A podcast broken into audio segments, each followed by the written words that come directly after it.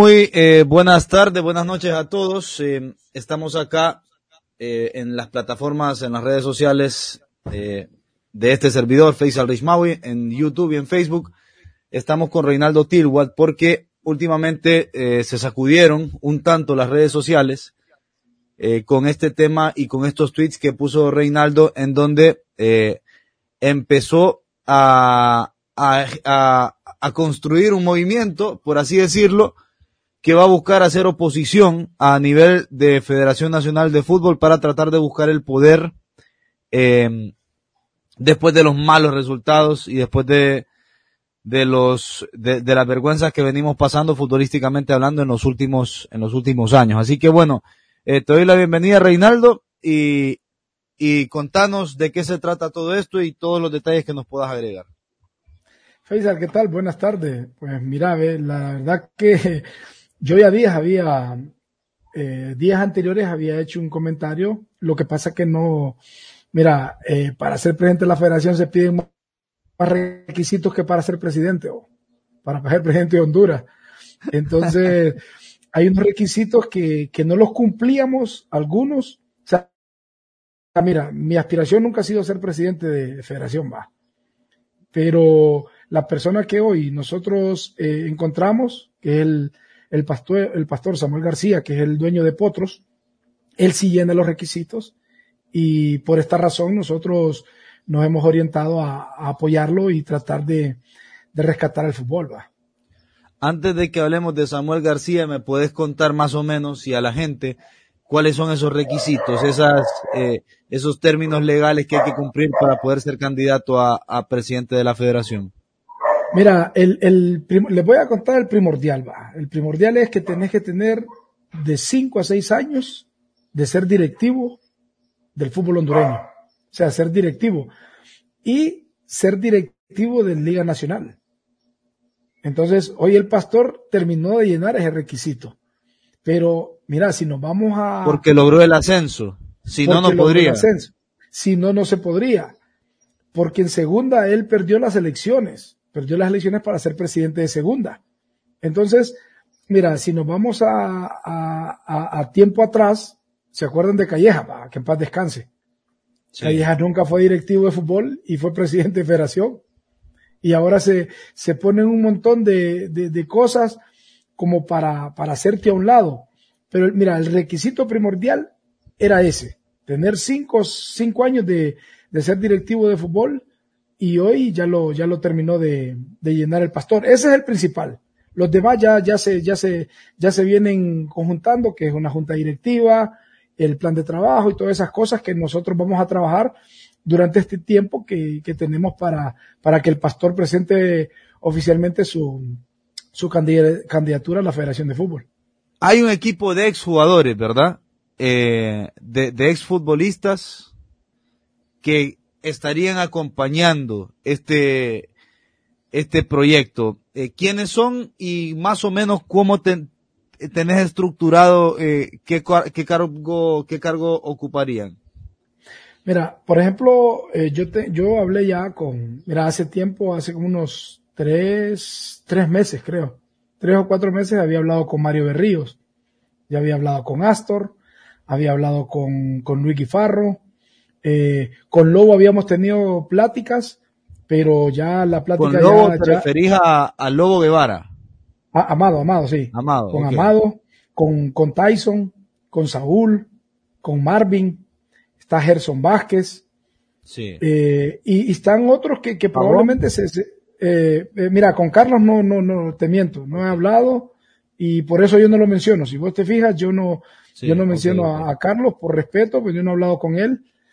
Pero, pero los que sí yo te menciono, eso es que ya, eso ellos ya dijeron, nos vamos a sumar, apoyar al pastor, a, tracer, a tratar de hacer nuestro trabajo. Muchos creen que el trabajo de nosotros eh, puede ser de oficina. No, mira, sí hay, hay exjugadores, por ejemplo el caso de Luis Guifarro, mi, com mi compañero en Panorama Deportivo. Sí. sí, él tiene, es, eh, yo creo que Luis se graduó de, de Administración de Empresas. Él es Administración de, de Empresas, sí. Ajá, y Astor Enrique es licenciado, licenciado.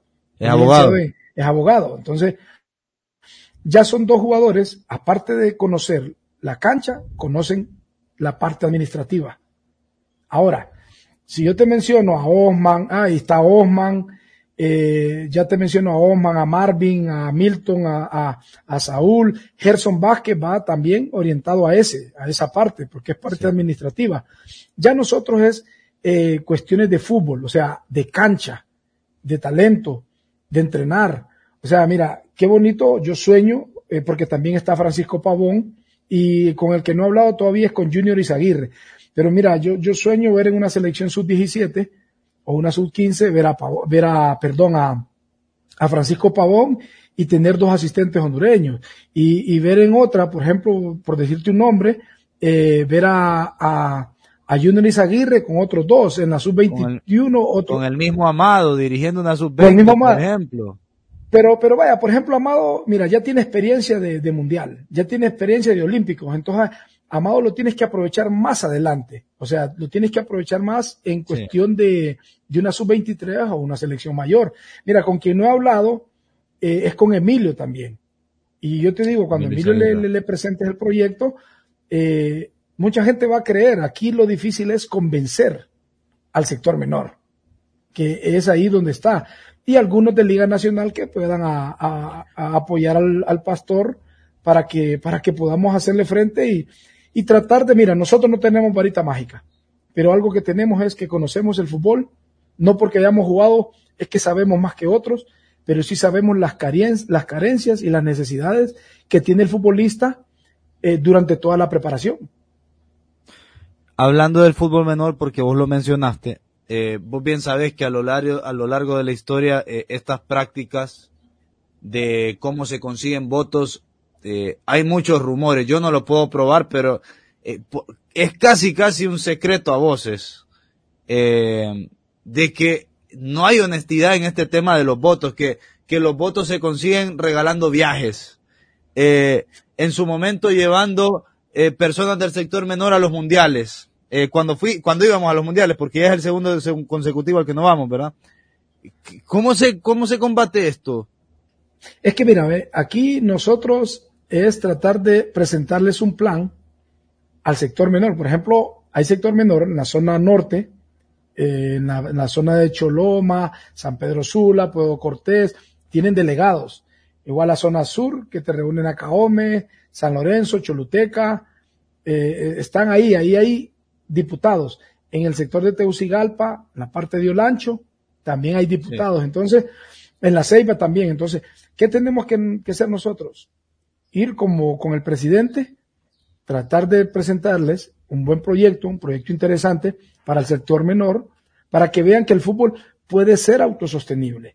O sea, eh, mira, aquí la base, la base de todo esto es que el sector menor quiera un cambio real, un cambio real, un cambio que crea, pero nosotros tenemos que hacer creer en ese cambio. O sea, vos vas a, vos podés ir a, a cualquier zona del país y, y cómo trabajan los, los, los trabajan con lo que ellos saben. Con las no uñas. Con sí, no con la, con las armas que le pueda dar la federación. O sea, mira, en la federación hay cursos para periodistas, hay cursos eh, de parte gestión deportiva, hay cursos para entrenadores, hay cursos de todos.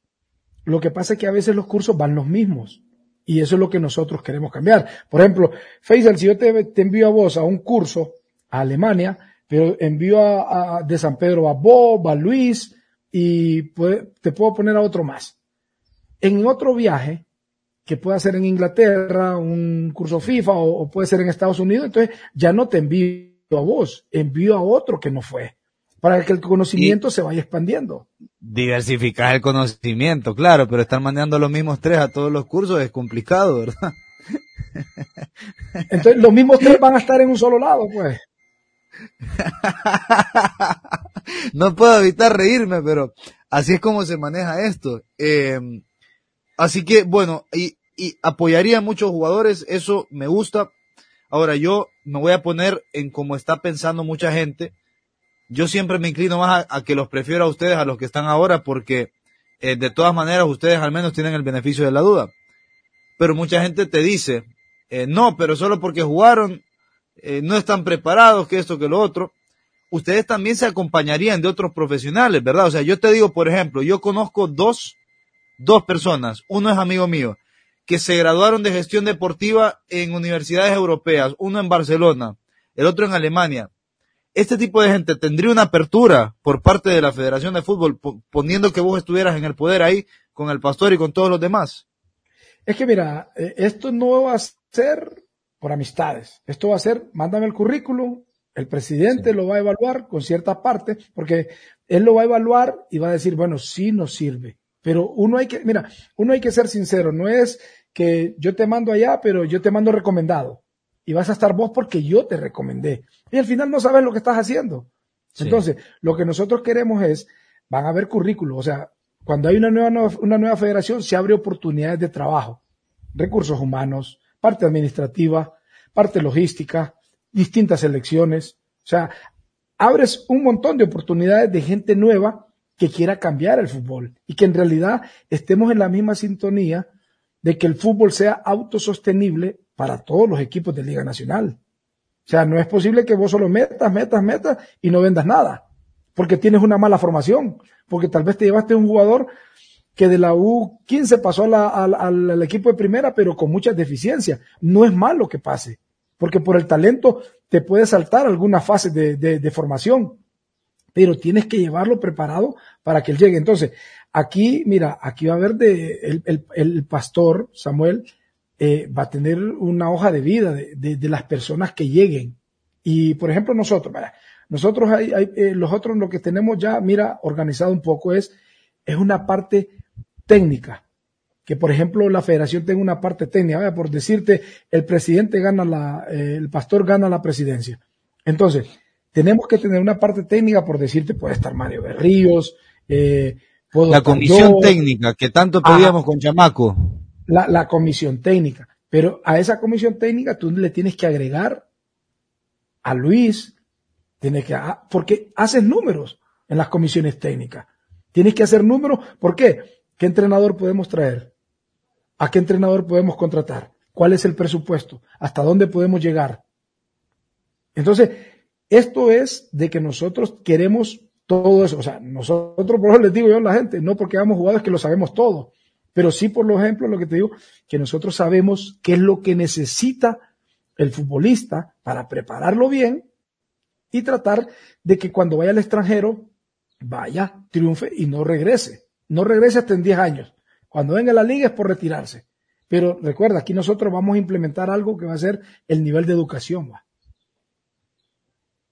El nivel, me, estás hablando de fútbol base porque yo el otro día hablé, eh, se, me, se me viene a la cabeza ahorita, hablé con Carlitos Prono y él me decía cuánto lamentaba la, el abandono o, el nulo fútbol base, las nulas competencias, los nulos, la nula organización de torneos para que los niños es cierto, se desarrollen como niños, pero que también tengan la oportunidad de competir, porque aquí los niños no compiten.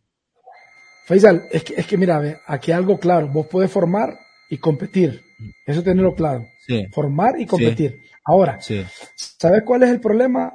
Y vos lo puedes ver. No, no digas que vas a ir, ve a ver, ve a ver un partido de Liga Menores, hablo de la, de la U8, U10, U12, hasta la U14 van a jugar, tal vez tienen inscritos 18, llevan los 10, llevan 18, pero solo juegan 12. Ese es error. Está frustrando al niño. Una, vos como entrenador estás comprando un enemigo, porque ese niño te va a odiar, porque lo llevaste y no lo metiste. Entonces, ¿qué es lo que te trato de decir yo? Es ahí donde empieza la formación, tanto como jugador como persona, con los valores.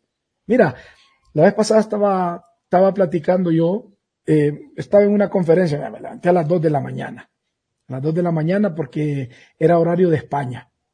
En la conferencia estuvo Kaká, estuvo Del Bosque, estuvo Roberto Martínez, estuvo Kuman y estuvo una, una, una, una infinidad de preparadores físicos y todo. Mira, algo claro que, que decía Del Bosque. Mira, Del Bosque, campeón del mundo, va campeón de la Champions, campeón de la Liga Española, eh, del Bosque ganó. Mira, dijo, yo los años más felices en el fútbol fueron los 17 años que trabajé en la fuerza base, en la básica del Real Madrid. 17 años. O sea, no te habla de la Champions, te habla de lo que formó. Eso, entonces, vos decís, los verdaderos formadores tienen que estar ahí, los buenos formadores. Pero ¿cuántos tenemos la pedagogía para formar? No muchos. Entonces hay que prepararlos. Eso. Ese es un tema puntual. Prepararlos con la pedagogía correcta para que cuando vayan ahí a, esa, a esas categorías formen para el futuro. Yo tengo una pregunta y vos me la vas a poder contestar bien porque también fuiste entrenador de una sub-20. Eh, a veces yo veo nuestras selecciones juveniles y la verdad yo digo, me perdonan, pero yo no puedo creer que estos sean los mejores eh, menores de 17 a lo largo y a lo ancho del país. Eh, o los, los mejores menores de 20. A veces pienso que el escauteo de jugadores, el escauteo de talento, no es el mejor. ¿Qué opinas vos? Bueno, mira, Faisal, yo te voy a decir algo claro cuando yo estuve ahí en la selección.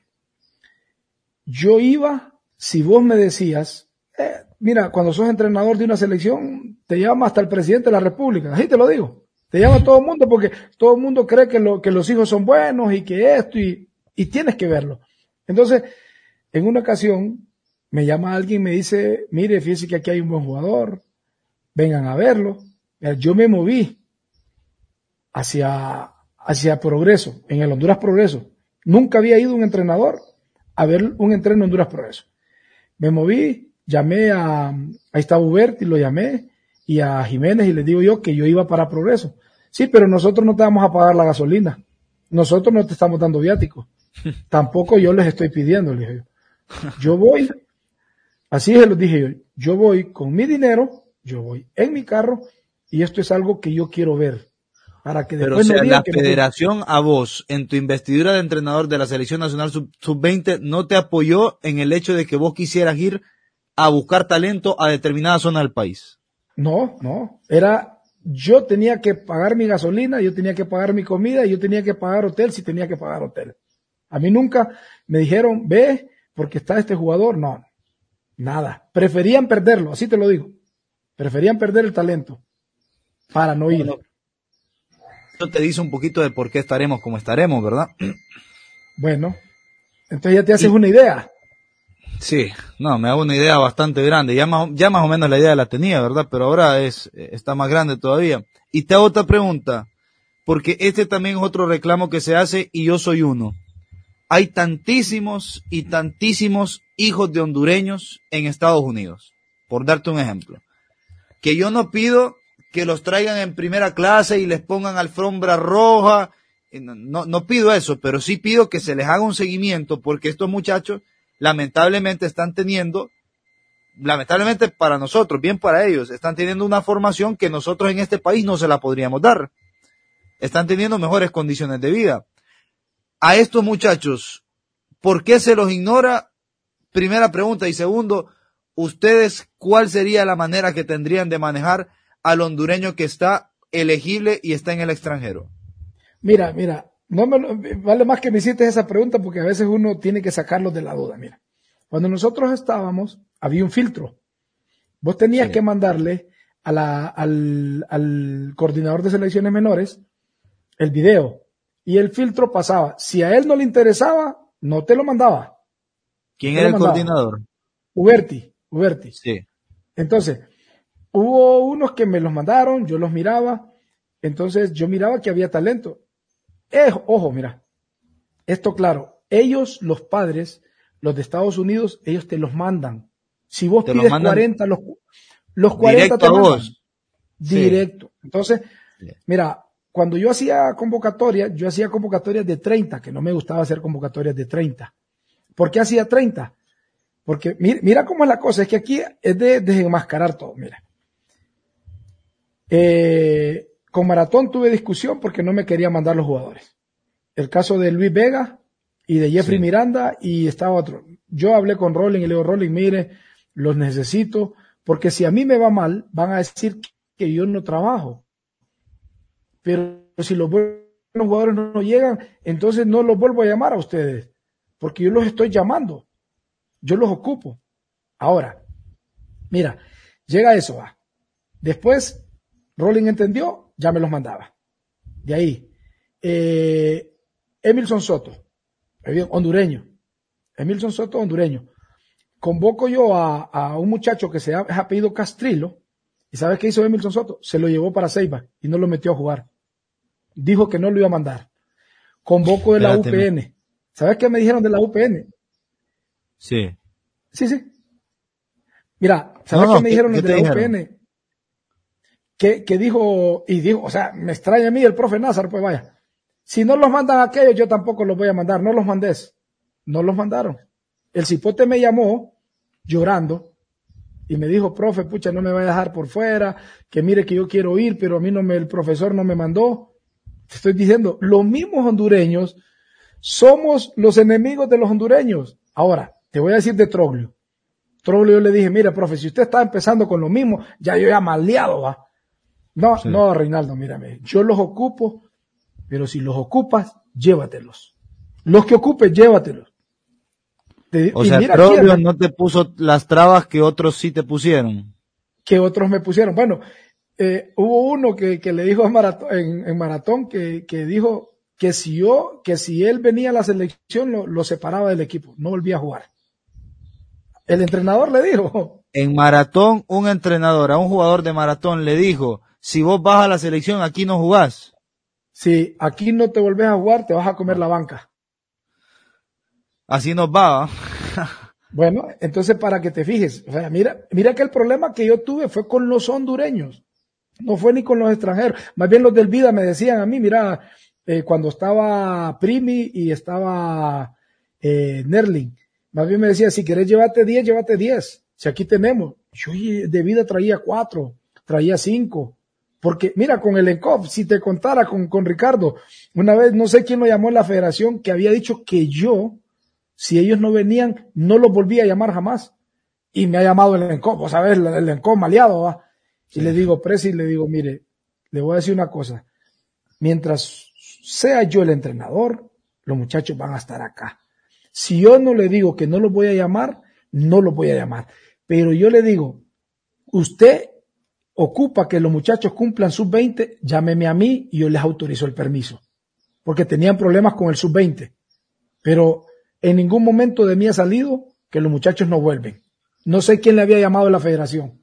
Pucha, pero entonces vos me estás hablando de que eran un disque equipo de trabajo, pero ese equipo no trabajaba juntos, o sea, ese equipo no remaban todos para el mismo lado. Eh, mira, es que se tomaban atribuciones. Se, se, tomaban atribuciones que yo nunca se las di. O sea, te digo atribuciones de, de decir esto, de decir aquello. Bueno, mira. ¿Te quisieron imponer alguna vez un jugador? Bueno, mira, yo no lo dejé. Mira, estuvo este muchacho que te mencioné, Castrilo, yo di un listado, siempre daba 30, recuerda que fue por pandemia. Entonces yo después entendí que mejor convocaba 30 para ir quedando en los 24 porque podían salir positivos. Entonces, mira, van y entonces yo llamé a los laboratorios y le digo, por favor, envíenme los resultados a mí y se los envían a las otras personas. Entonces ellos copy paste y me los mandaban. Entonces vengo yo y, miro, miro el listado y miro a Castrilo. Y le digo, hijo, le digo, y, ¿Y quién te, te autorizó? Le digo, a vos que te fueras a hacer exámenes, le digo, si vos no estás en el listado de los 30. No, el equipo. Perdón, ¿cuál equipo le Los, los directivos de Real España. Sí, pero ¿qué directivo te dijo? No, Uberti me dijo que, que me fuera a hacer los exámenes, que, que me disculpe, hijo, mire, usted ya se lo fue a hacer, no es culpa suya, pero yo no lo ocupo en esta convocatoria. Yo lo siento, si está otro no va a venir usted, porque yo no lo tengo ni en la lista de los 30 jugadores. Entonces, es para que te fijes. Sí. Es para que te fijes.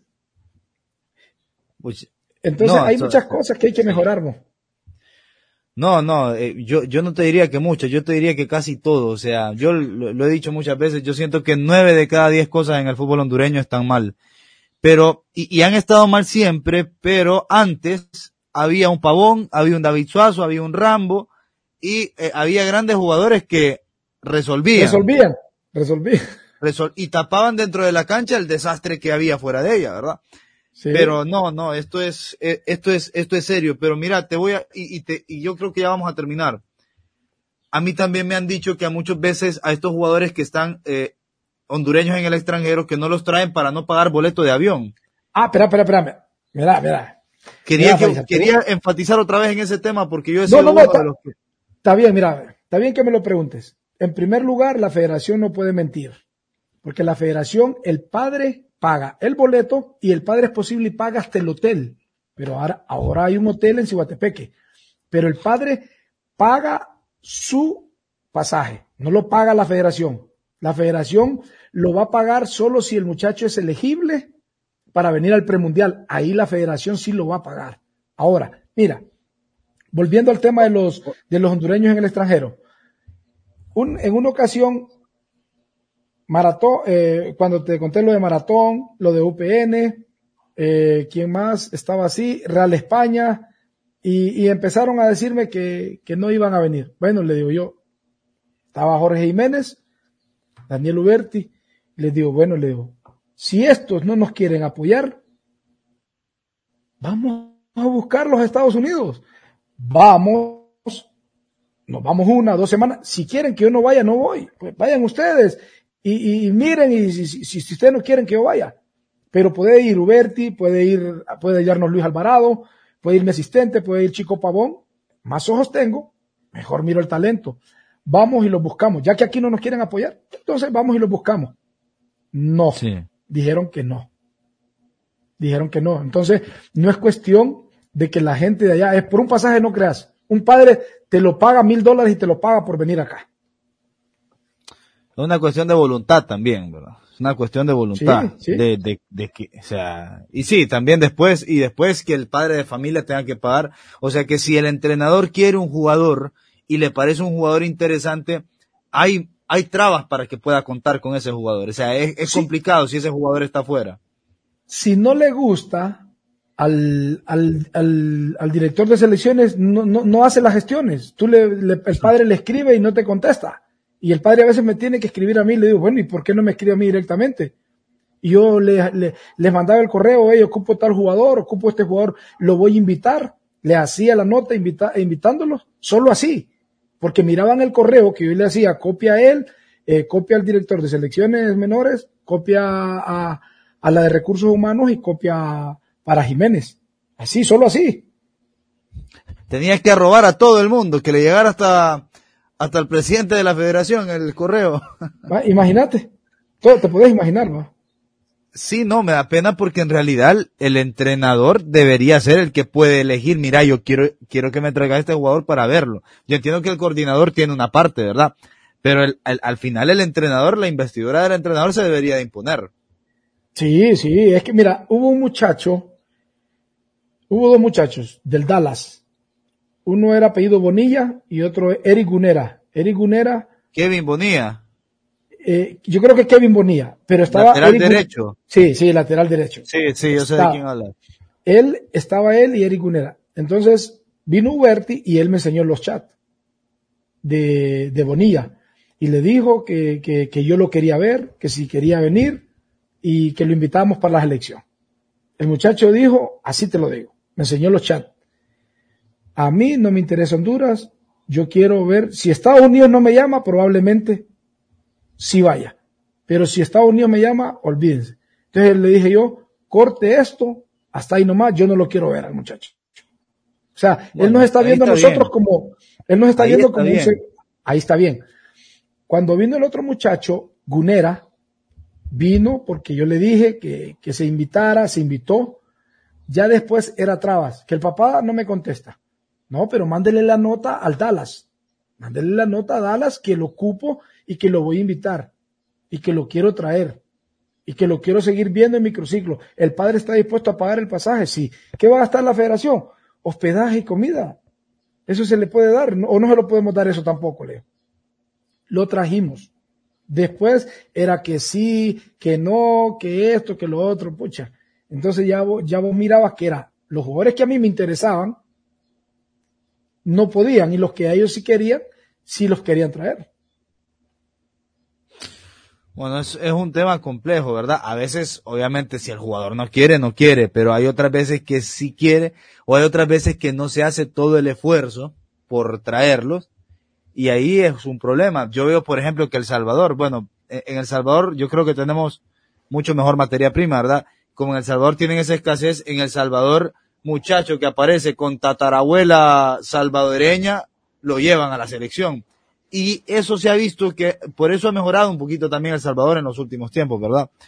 Pero bueno, eh, me quería, quería sacarme de la duda con, con ese tema, porque reitero y te lo digo, eh, para mí es importante que se le dé un seguimiento a todo jugador hondureño que esté fuera del país y si reúne las condiciones que sea convocado a la selección. Pues sí, es que, es que mira, todo es por capacidad, que sea buen jugador, y, y la verdad que, que, con que reúnan los requisitos, que tengas, porque mira, hay, hay padres que eso es lo que yo no, yo, ellos no entienden. Mira, el requisito primordial es tener pasaporte hondureño. Hay padres que te lo quieren mandar con la ciudadanía hondure, eh, con la ciudadanía americana. Es que no es para Estados Unidos que se va a aprobar, es a la elección de Honduras. Si es elegible para nosotros, entonces no lo vas a poder llamar porque todavía no es hondureño. O sea, se lo vas a convocar, va a ver Estados Unidos que lo trajiste para acá y Estados Unidos lo va a ver de otra manera, y siendo americano. Entonces, tienes que tener el pasaporte, uno de los requisitos es el pasaporte hondureño, ¿va?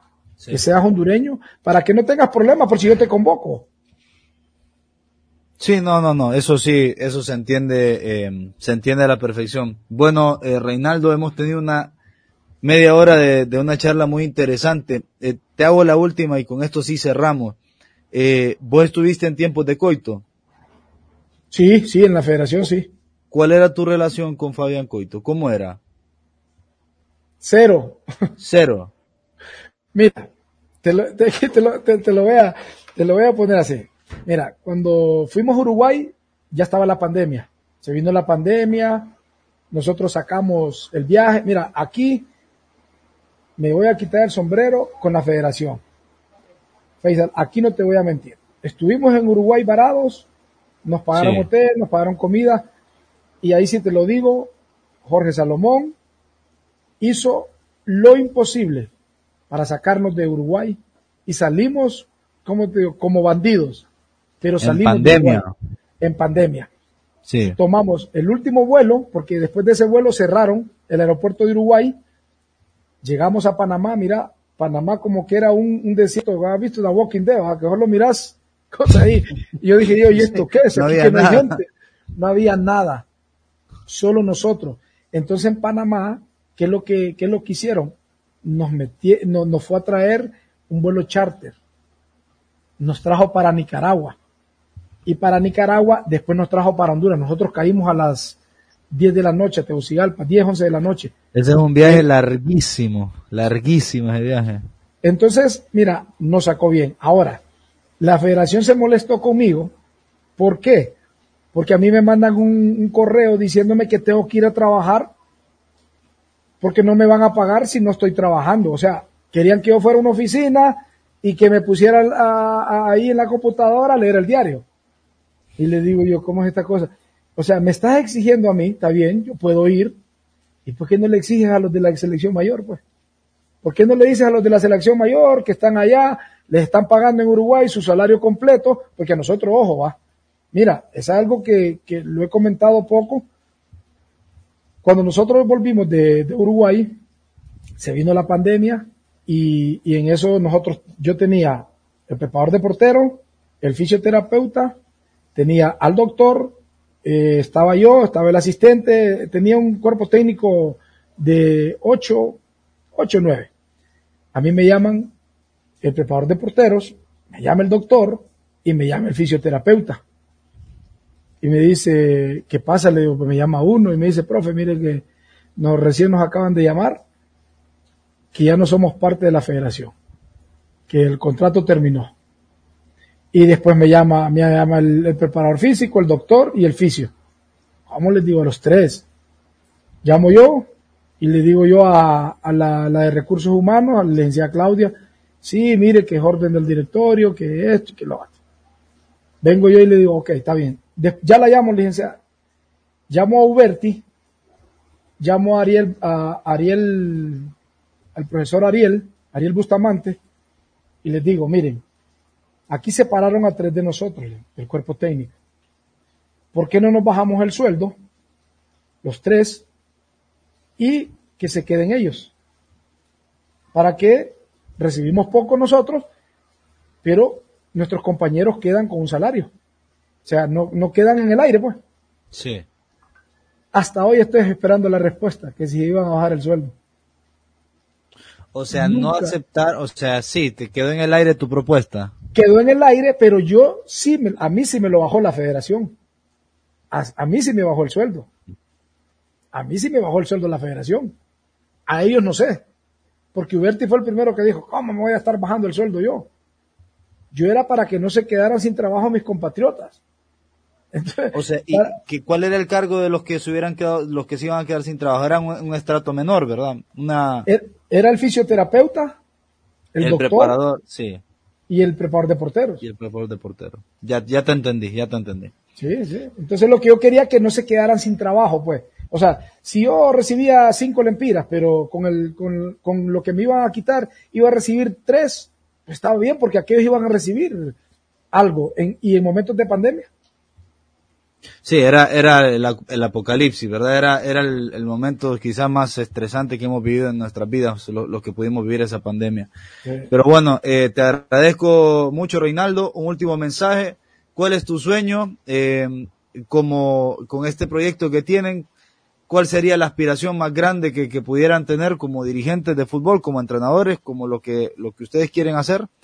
Y eh, un último mensaje para la gente.